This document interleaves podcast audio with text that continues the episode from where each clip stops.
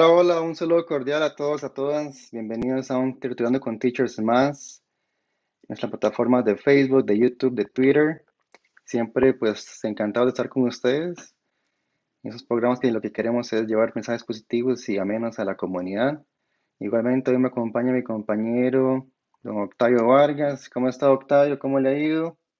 Muy buenas tardes, don Josué. Muy buenas tardes para todos los que nos están viendo a través de las diferentes redes sociales en las cuales transmite Teachers in su programa Tertuliando con Teachers. Este, muy contento de estar por acá y espero que este tertuliando sea bastante ameno e interesante para todos los que nos ven. Claro, hoy tenemos un, un contertulio muy, muy importante. El día de hoy tenemos a don Otto Guevara, quien es empresario político, todos lo conocemos, ha estado en la Asamblea Legislativa en dos periodos, fue candidato presidencial, eh, graduó en Derecho de la Universidad de Costa Rica y también siempre ha estado pues siempre en, las, en la palestra política de una u otra forma. En este momento lo vamos a incorporar. Hola, don Otto, ¿cómo le ha ido? Gracias por estar con nosotros el día de hoy. Mucho gusto estar con ustedes, Josué y Octavio, y con todas las personas que, que sintonizan, que se conectan a esta transmisión y hoy y las que lo verán en un futuro. Muchas gracias por estar con nosotros el día de hoy. Don Otto, para, para iniciarnos, nos gustaría preguntarle, pues, pues en el tema, ¿verdad? Que nos atañe a todos en estos días, de verdad que estamos un poco asustados con, con este tema de la pandemia. ¿Usted cómo lo ha tratado esta pandemia? ¿Cómo le ha ido con, con este escenario en el que estamos tan complicados en estos días, en este año, más de un año que llevamos en este, en este ah. problema? Bueno, aquí eh, los comentarios son en varias, en varias áreas. Uno, eh, a nivel personal, todo muy bien, gracias a Dios. Este, eh, personas allegadas a mi familia, hay un par que, que contrajeron la, esta, esta bendita COVID. Y, y, bueno, dichosamente ya, ya, ya salieron bien. Este, y bueno, esto nos ha afectado, ha afectado la dinámica social y ha afectado la economía de una manera absolutamente dramática. Y, lamentablemente mm, este, la, economía ha sufrido más de la cuenta por malas decisiones de este, Daniel Salas, ministro de Salud, y el presidente Carlos Alvarado. Este, al principio estuvieron bateando mucho y ese bateo eh, también hizo que eh, la economía en términos generales sufriera muchísimo, que eh, los niveles de desempleo se fueran a las nubes, con eso una gran cantidad de problemas sociales, incluido el tema de aumento de la pobreza, que miles de miles de pequeños establecimientos, con pequeños emprendimientos sucumbieran y, básicamente murieran eh, por este, el, el, manejo inadecuado de, este, de la administración, eh, especialmente todo lo que fue finales del año pasado, todavía este, principios de este año, eh, se le fue la mano con, los cierres, se le fue la mano con los martillazos y, bueno, y esos martillazos representaron desempleo, pobreza y miseria. Y ahora el gobierno se quedó sin plata, tenemos eh, casos elevadísimos ahora de contagios y usted ve, con los casos de contagios no aplican el martillo que aplicaron en aquel momento cuando teníamos casos de, de, contagios muy bajos. Y, no se hizo lo que otros países están, eh, han hecho, que es el tema de la vacunación masiva, y, y, abrir los espacios para que el sector privado pudiera participar también en las jornadas de vacunación. Este, un pueblo vacunado es un pueblo que tiene más posibilidades de atraer turistas, este, porque la gente va a ir a visitar aquellos países donde, no se va a contagiar. Eh, hay un turismo relacionado con el tema de salud. Este, y luego, por otro lado, eh, la, permitiría que la actividad económica se, se, se restableciera. Bueno, no lo hizo el gobierno y, ahora están ahí eh, todavía dando palos, dando palos en, en, cómo conseguir las vacunas para ver de qué manera logran, eh, logramos algún tipo de, inmunidad ya de rebaño, una, una, gran mayoría de los costarricenses inmunizados este, a, esta, a esta enfermedad. Bueno, ahí donde estamos y entonces todo, la, la crisis macroeconómica del país este, exacerbada, y la, la crisis social y económica este, de muy, muy seria. Y, a, a, menos de nueve meses de las elecciones. Don Otto, y es que se me lleva otro tema, ¿verdad? Porque antes de la pandemia ya veníamos con problemas económicos fiscales, la, el desempleo estaba muy alto. Llegó la pandemia y lo que hizo fue, pues, de como ponerle una, digo, algo, un acelerador al, al asunto. Sí, Y ya que eh, estamos con este problema tan grande, de que, ¿qué nos tocará hacer? ¿Cuál será su opinión como para salir de este problema? a ver, es muy cierto lo que estás diciendo, Josué, en el sentido de que los problemas no fueron producto de la, de la pandemia. Esto es muy importante para que no se vaya en la finta, no se vaya diciendo a la pucha, sí, siga votando por el PAC, porque eh, el PAC venía haciendo las cosas bien y entonces vino la pandemia y nos jodió. No, no, no. E- Ese cuento, ese cuento no hay que tragárselo, ¿no? porque la economía venía muy mal, este, luego de seis años de administración de- del Partido Acción Ciudadana, con un desempleo altísimo, si lo comparamos con el desempleo que hay en otros países eh, de la región, de países que están mejor ubicados que nosotros, el desempleo de nosotros es absolutamente inaceptable, eh, más dramático en las zonas costeras, más dramático con jóvenes, más dramático con mujeres. Bueno, el, desempleo está golpeando fortísimo a la población desde antes de la pandemia. La pandemia lo que vino fue a exacerbar esos, esos problemas.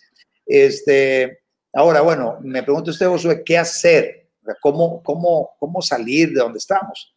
Bueno, y, aquí entonces lo caso con el discurso del presidente ante los diputados en este informe de la Nación que realiza una vez al año ante la Asamblea Legislativa, que es esta representación de la ciudadanía, eh, para rendir cuentas de, su, de un año de gestión y básicamente señalar cuál va a ser el rumbo del país eh, en el año siguiente, que dicho de paso, el último año de la administración Alvarado Quesada. En esa, dice Carlos Alvarado, mire, no va a haber reactivación hasta que no haya estabilidad en las finanzas públicas. Eso lo reafirmó posteriormente en entrevistas que dio a varios medios de comunicación, especialmente los medios de comunicación aliados al gobierno, como es el periódico La Nación.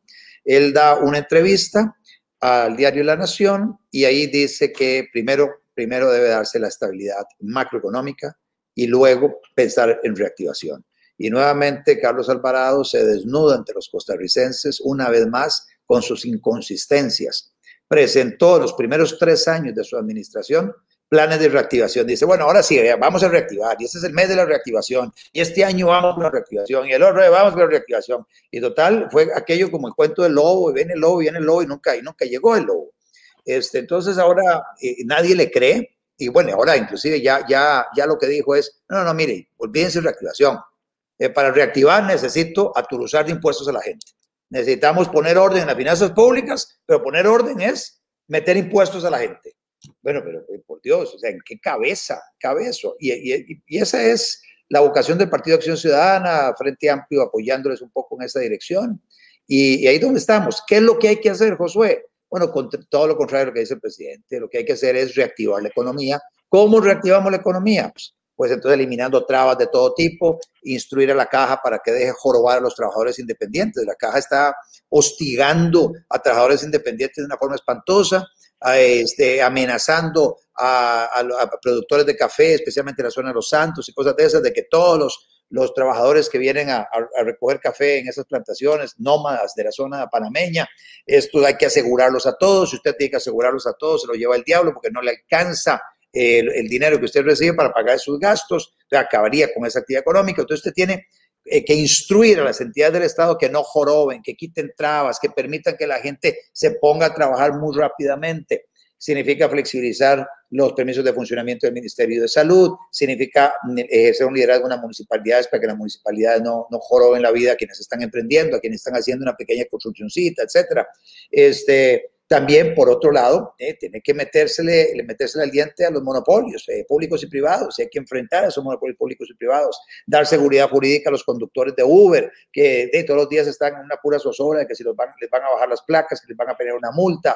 Este, ese tipo de, de, medidas hay que, hay que acometerlas cuanto antes. Y luego usted tiene la otra parte que tiene que ver con defender derechos de propiedad. Hay muchas zonas del país donde los derechos de propiedad son prácticamente inexistentes. Las islas del Golfo, toda la zona marítima terrestre, la milla fronteriza con Nicaragua y con Panamá, eh, zonas protectoras que se fueron, que fueron creando por decreto afectando derechos de propiedad. Si usted no tiene derechos de propiedad que se reconocen, no hay seguridad jurídica. Sin seguridad jurídica usted no tiene inversiones. Sin inversiones usted no tiene puestos de trabajo.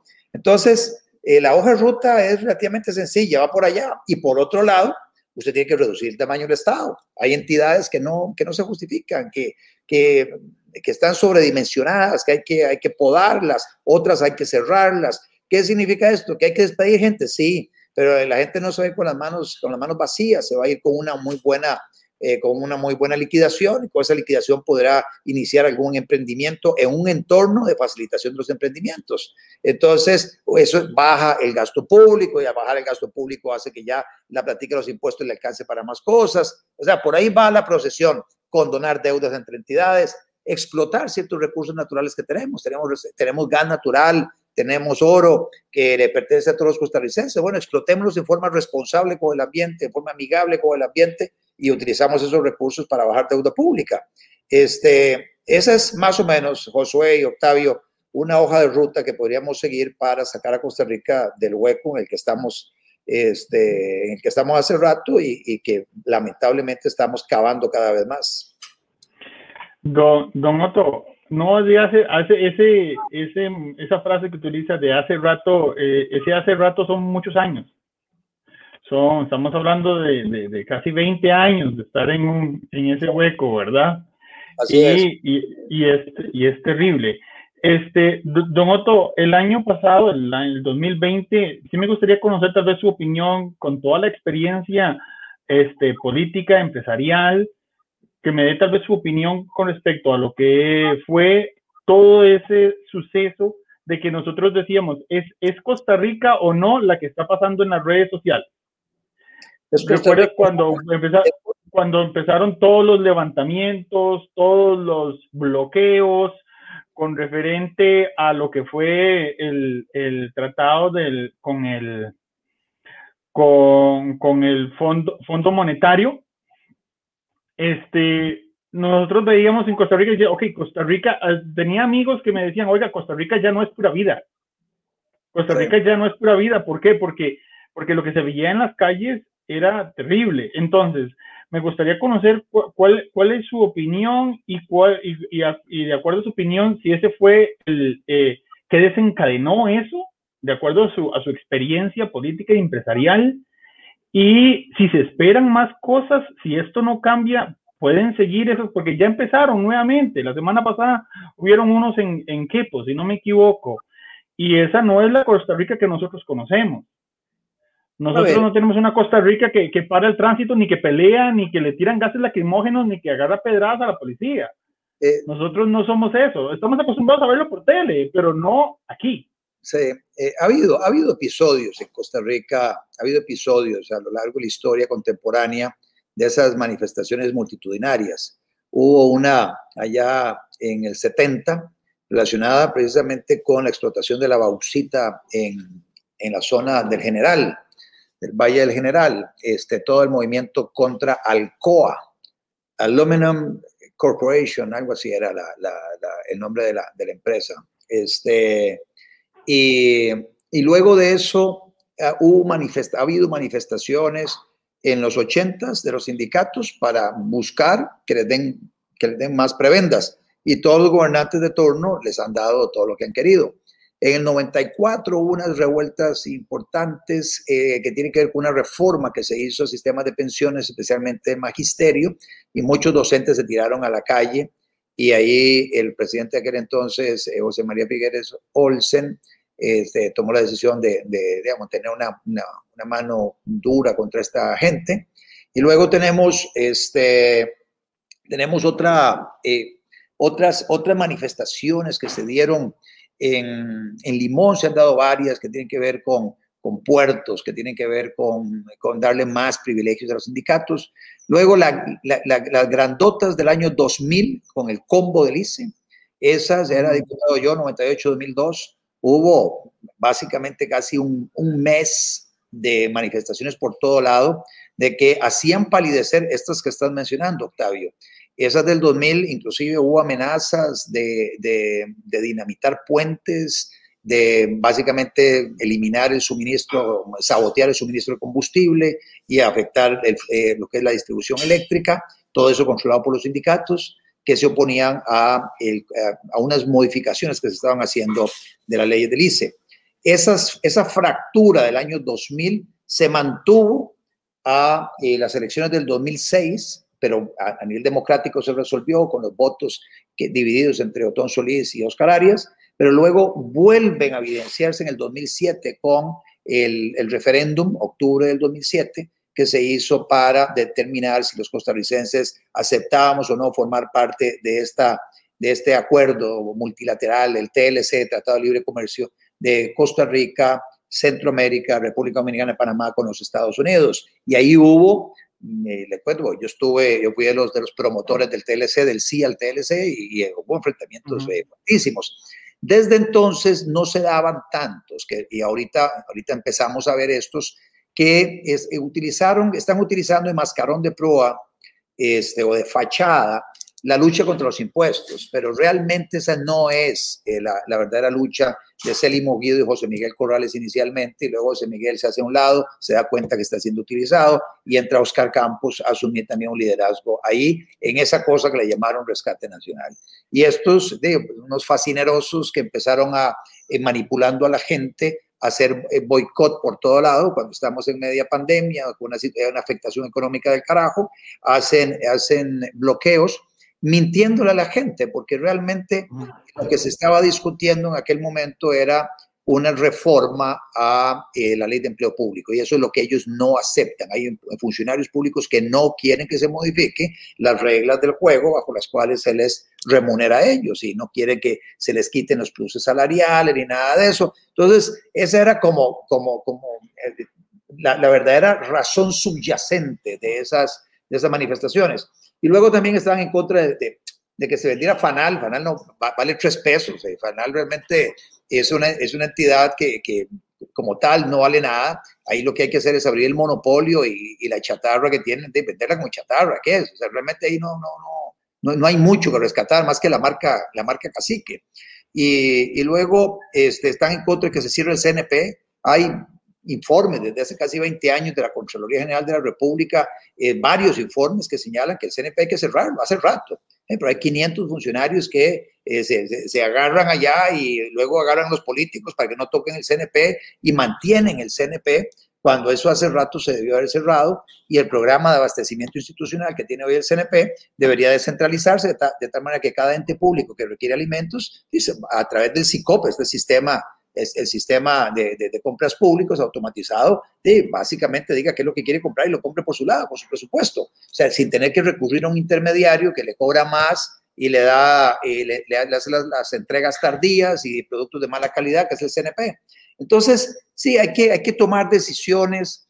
Este, Costa Rica se nos, el, pura vida, como decías vos, Octavio, se ha, ido, se ha ido perdiendo porque, nuevamente, con tanto desempleo y con tanta frustración, con tanto pesimismo, costarricense eh, y con tanta fricción, el costarricense ya no, no se siente tan, tan, tan, tan, bien, de tal manera que pueda expresar esa, esa forma de ser o esa, esa parte idiosincrática del pura vida, que lo pueda expresar este, a través de, sus, de su comportamiento y a través de lo que proyecta su imagen, etc. Entonces, sí, para un extranjero que viene al país, ya se da cuenta que Costa Rica no es tal vez el país del pura vida, eh, y más si es, si es una persona que vino a Costa Rica en los 70, es el, el, el, la Costa Rica de los 70, principios de los 80, eh, todavía vos respirabas ese aire de un tipo muy amistoso y muy pura vida, muy tranquilo, sin, sin hacer olas, este, parsimonioso, etc. Ya hoy, hoy vemos una, una sociedad mucho más, mucho más tensa. Y eso es lo que tenemos. Pero nuevamente, lo que tenemos es, es, son gobernantes que producto de decisiones, malas decisiones a lo largo de mucho tiempo, fueron permitiendo que se fueran acumulando los problemas, los fueron barriendo debajo de la, de la, de la alfombra y hoy nos revientan en la cara. Y entonces ahora ya no hay más eh, soluciones a la tica, que es patear la bola para no resolver nada y esperar a que se aclaren los números del día para que las cosas se resuelvan solas. No, requieren decisiones. Y los gobernantes que hemos tenido no han querido tomar decisiones. Entiendo, entiendo. Don Otto, me llama mucho la atención el hecho que usted decía, sí, hay que, hay que este, unificar entre, este, instituciones públicas, que habrá gente que se, que se tiene que ir, bueno, pero que se van con una buena liquidez, como dijo usted, ¿verdad? Pero igual, todo eso tiene que ir enlazado en una sola cadena. si yo estoy dejando ir a alguien con una buena liquidación, yo tengo que, eh, eh, un gobierno debe de planificar ese ambiente para esa persona que se está yendo. Digamos, si yo me voy con una buena liquidación y yo quiero poner mi propio negocio, digamos, en tramitología, se me fue la liquidación. Sí, sí, sí. sí. ¿Me entiendes? En tramitología se me fue la, liquidación y yo ya no ya tengo que ir a buscar un préstamo para poder darle vida a mi negocio. Así porque, porque todo se me fue en tramitología para poder abrir un negocito con mi liquidación. Entonces, yo puedo decir, o se puede decir que el gobierno quiere unificar este, instituciones para recortar el gasto público y este, dejar ir varias personas del sector público una buena liquidación, pero yo tengo que darles un panorama positivo y aclarado y, llano y hecho para ellos, para que, porque necesito también en esa manera que, el sector, porque pasarían a ser sector privado. pero entonces el sector privado también necesita crecer, ¿verdad? Eh, sí, eh, totalmente de acuerdo con lo que estás planteando y es una, a ver, es una preocupación válida de los funcionarios públicos que dicen, sí, sí, pucha, usted me va a quitar, eh, me va a quitar la chamba que tengo en estos momentos y, para que yo me vaya a montar algún emprendimiento, pero con tantas trabas y, y, con tantos costos, no se me va lo comido por lo servido y quedo en una situación complicada. Entonces, por eso es que el tema va de la mano y entonces el tema de la reactivación económica inclusive debe ser punta de lanza, debe ir adelante. Y entonces, entonces volviendo al, ejemplo de una persona que se con una liquidación de 10 millones de pesos. Bueno, con 10 millones de pesos podría comprarse, eh, no sé, dos carritos este, para poderse trabajar ahí eh, con la plataforma tecnológica de Uber o de Didi o lo que fuera. Este, contrata un par de personas para que le manejen ahí los carritos. Eso lo podría hacer alguien, pero el gobierno está jorobando de la vida a quienes hoy se ganan la vida de esa manera. Eh, o podría llegar con esos 10 millones, bueno, voy a, voy a hacerle como una especie de apartamentito aquí a la parte de la casa empieza a construirle, le contrata un maestro de obras para que, le, para que básicamente se lo construya y le cae a la municipalidad y entonces le piden que el ingeniero y que esto y el otro y entonces que los que tienen que sacar unos planos que tienen que ir allá al Colegio Federal de Ingenieros y Arquitectos y tienen que pagar un montón de plata por eso, cuando es un, pinche cuarto, o sea, es, un pequeño, o sea, hay, hay, hay construcciones que no deberían requerir, requerir la participación de un profesional que te sale carísimo.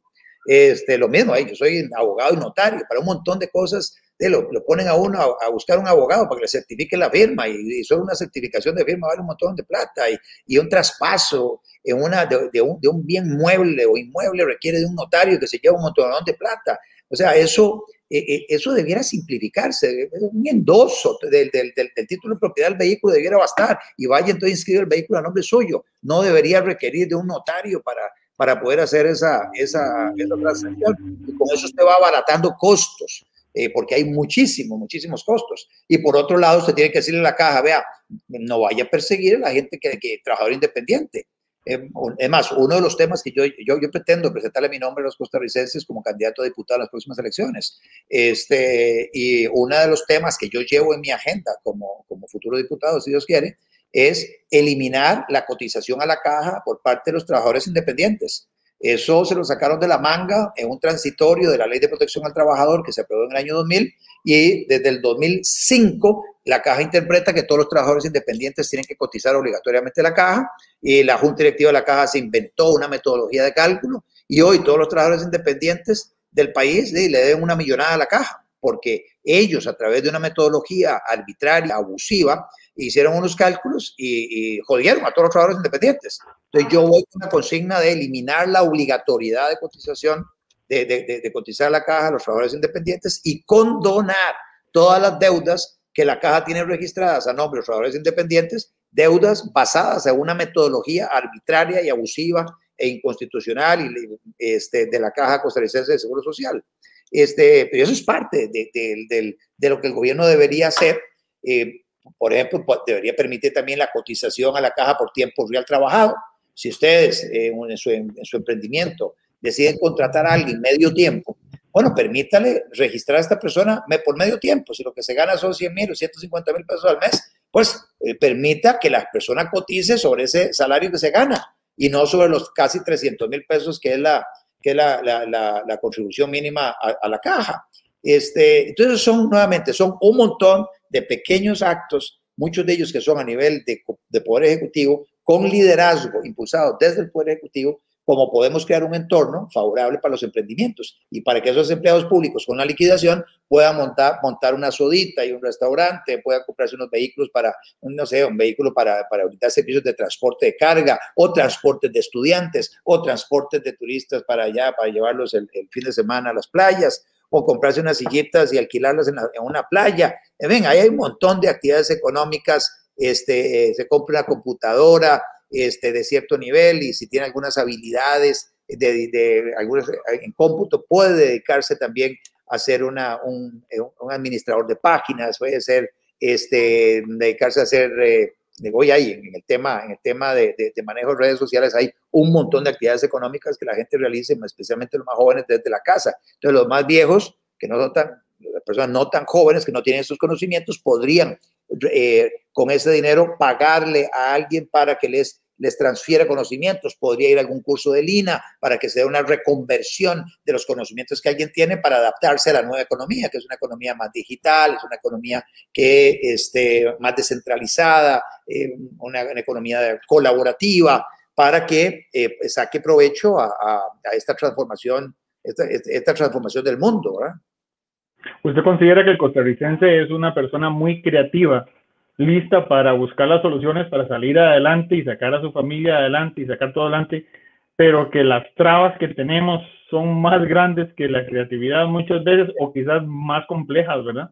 Sí, sí, o sea, las, este, son todas esas trabas a nivel municipal y a nivel, a nivel del Ministerio de Salud, del Ministerio de Ambiente, del Ministerio de Agricultura, las, las otras que te ponen que bomberos, que la ley 7600, el tema de las discapacidades, este, y luego la Caja Costarricense de Seguro Social, ni se diga, todas esas entidades, y bueno, y métale Hacienda, ¿verdad? Con sus barbaridades y sus cobros de impuestos y la cosa entera, y factura electrónica, y eh, el, el, impuesto a las personas jurídicas, el tema del registro de accionistas que tiene que reportar al Banco Central, o sea, son trámites de trámites de trámites que usted no puede hacer solito, usted tiene que contratar un abogado, tiene que contratar un contador y ahí va, va echando harina por todo lado ¿ah? para, para, para sus emprendimientos. Entonces, todo eso debiera simplificarse y, y, esa, lamentablemente, quienes nos gobiernan no tienen esa vocación y no se ponen en los zapatos de ese emprendedor para, para facilitar las cosas. Este, entonces, si eso no se hace, no vamos a poder eh, dar un brinco cualitativo hacia el desarrollo,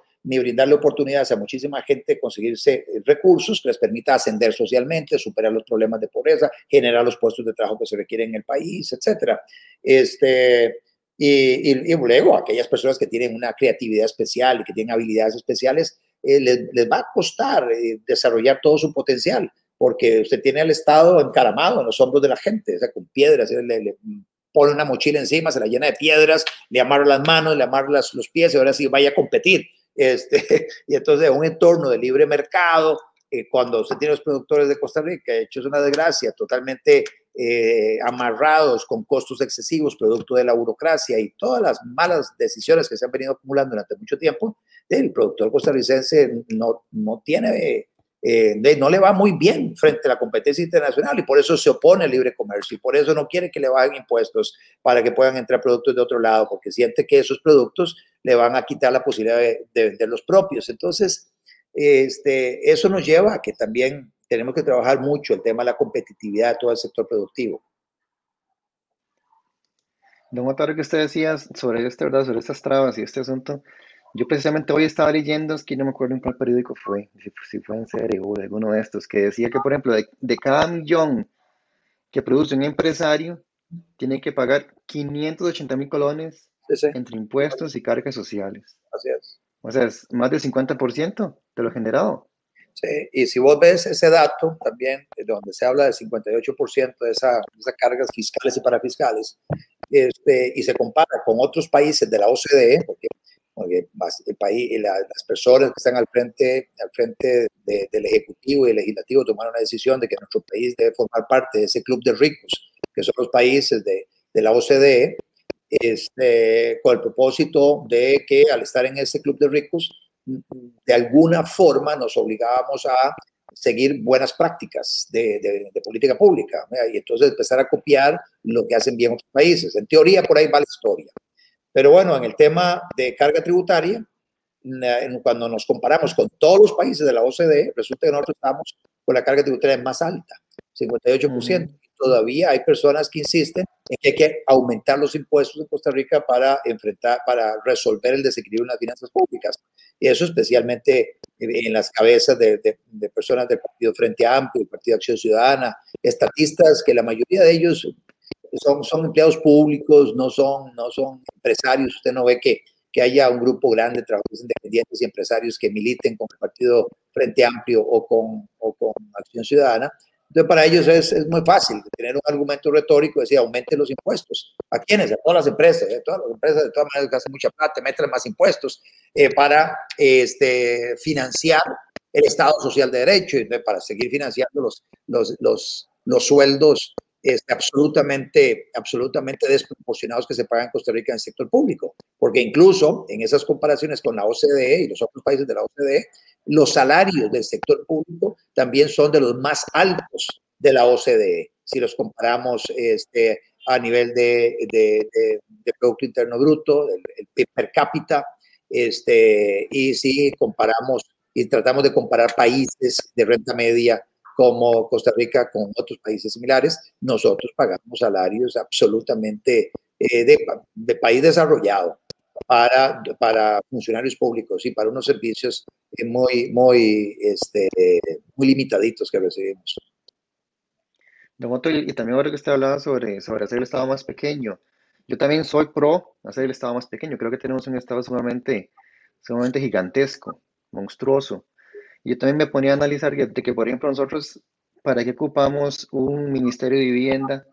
¿Para qué ocupamos Bambi y el IMBO si prácticamente trabajan al mismo tema? Entonces yo pensaría que una opción sería como unificar ese tipo de, de, instituciones.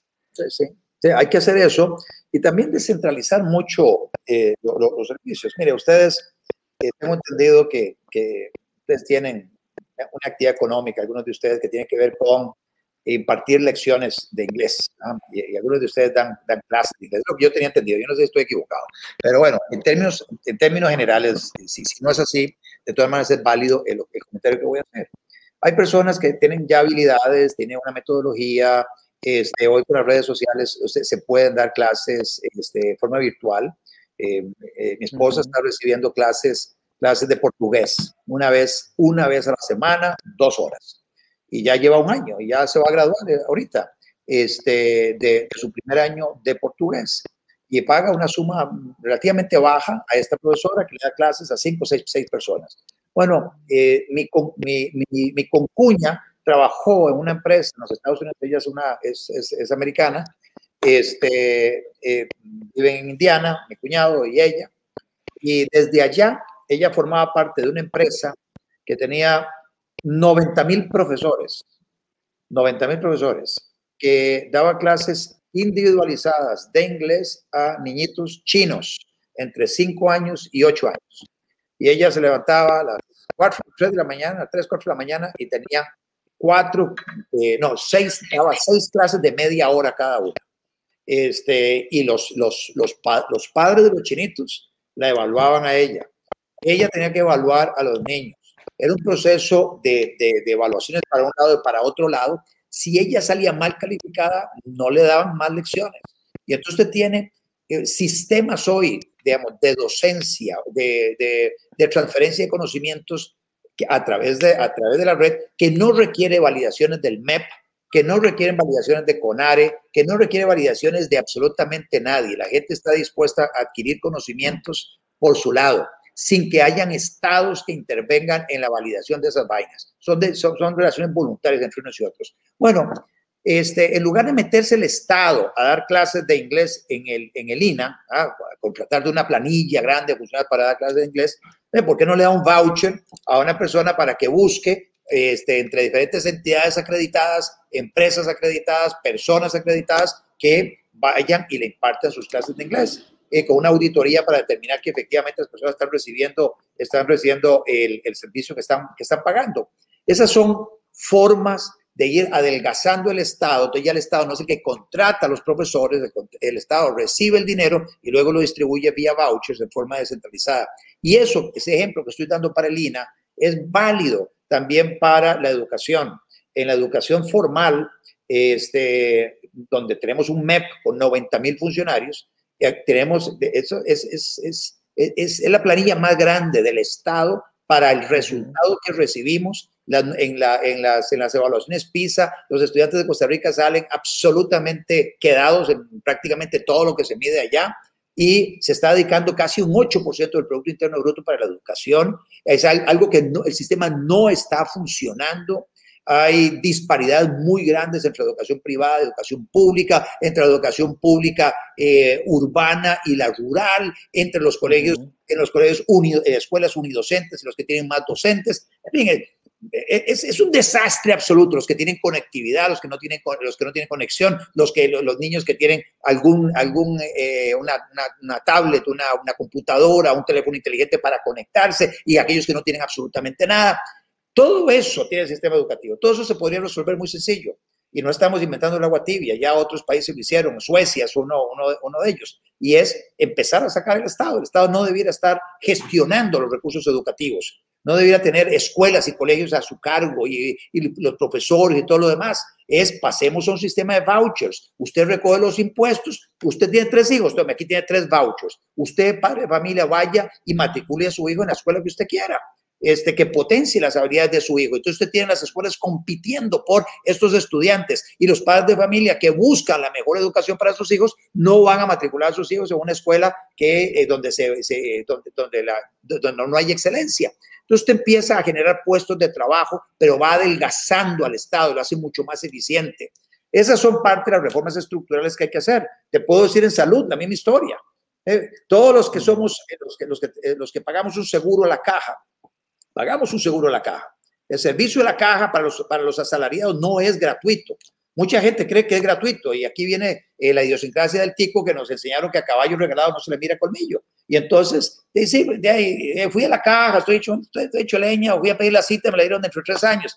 Este, de ahí, pero tengo, ¿y qué vas a hacer? No, de ahí, esperar, esperar, y mientras tanto se puede morir la persona porque no, no tuvo la cita con el especialista, no tuvo la cita oportuna para un procedimiento diagnóstico que le permitiera al especialista saber qué diablos tiene la persona y poderle, poderle conducir para sacarla de ese, de, ese, ese, quebranto de salud. Y ni se, ni se diga de una, de una intervención quirúrgica. En estos momentos las filas para una intervención quirúrgica andan ya casi en los dos años para una intervención quirúrgica. Imagínense lo que es una persona con una catarata, una persona con un problema en una cadera que hay que intervenir, una persona que, que hay que intervenirle de un riñón o lo que fuera. Tiene que esperar dos años pagando un seguro, por Dios.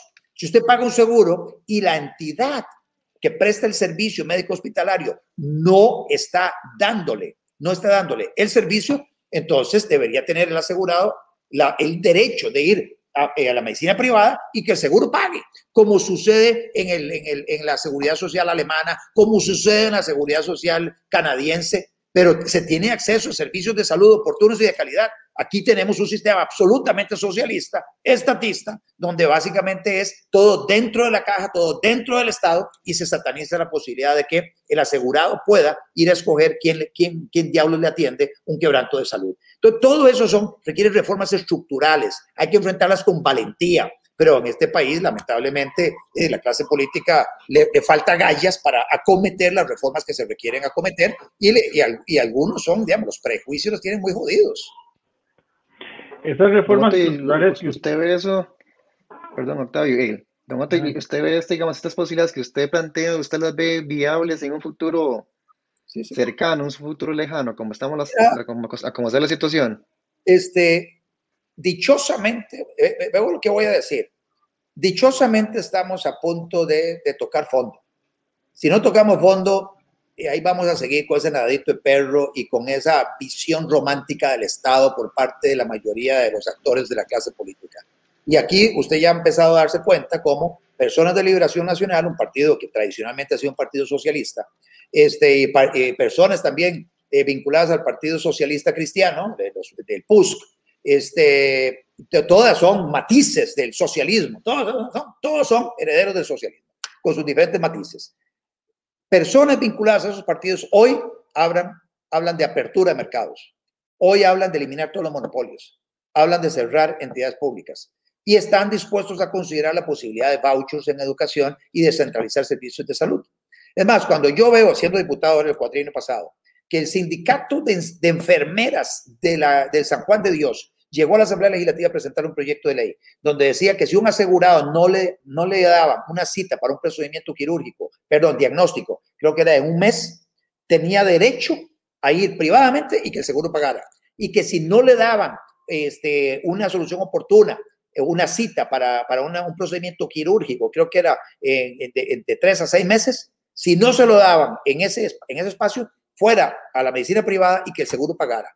Lo impulsó un sindicato de empleados públicos del San Juan de Dios.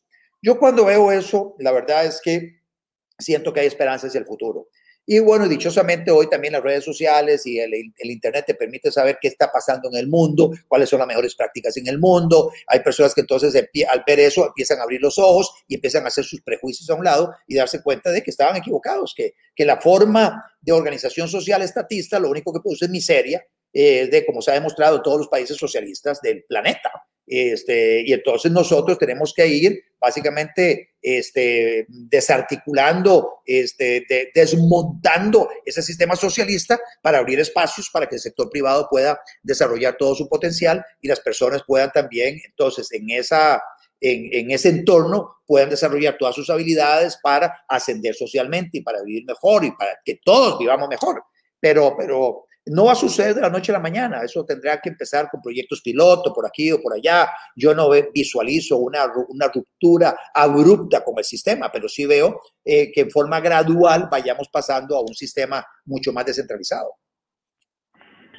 Me ya me estaba pensando exactamente lo que, lo que usted estaba mencionando, que gracias a las redes sociales y gracias al Internet, eso que usted menciona sobre esos países, este, nosotros lo vemos y lo podemos ver simplemente desde nuestro celular y a través del celular nos podemos dar cuenta de los cambios y las mejoras que están llegando a otros países y decimos, ¿por qué nosotros no? Si nosotros también podemos. Realmente, este, don Otto, em, eh, el tiempo pasa volando. Realmente, este, ya vamos a llegar a los 45 minutos, ¿verdad? Y sabemos que usted tiene una agenda bastante ocupada y realmente nosotros queremos agradecerle el hecho que haya, que haya podido este, agendarnos un espacio en su día. Y este, don Otto, este, este programa lo ven, lo ven mucho lo que es el personal docente del magisterio, lo ven mucho el padre de familia y lo ven muchos estudiantes también. No sé si nos gustaría tal vez que les enviara para antes de cierre un, un mensaje para todos los docentes, y para todos los padres de familia, referente a, educación, aparte de lo que ya nos mencionó, pues otro, otro mensaje de cierre para dejarles a ellos una idea. Sí, eh, muchas gracias, Octavio, muchas gracias, Josué, por la invitación a participar con ustedes. Y, muy rápidamente, en el caso de los docentes, docentes del sector público, pues también es válido para los del sector privado, pero, pero los del sector público especialmente porque trabajan en un en un sistema muy, muy rígido. Este, el, el, docente tiene que entender de que tiene que reinventarse, reinventarse. Eh, ya que el docente que se paraba frente a un aula con 30 muchachos antes, ahora como con 20 muchachos enfrente, que copiaba en una, en una pizarra, primero de tiza y luego las acrílicas, y ponía ahí todo, y los chiquillos por otro lado iban copiando lo que el profesor iba poniendo. Ese sistema de dar clases, ese sistema es de la prehistoria.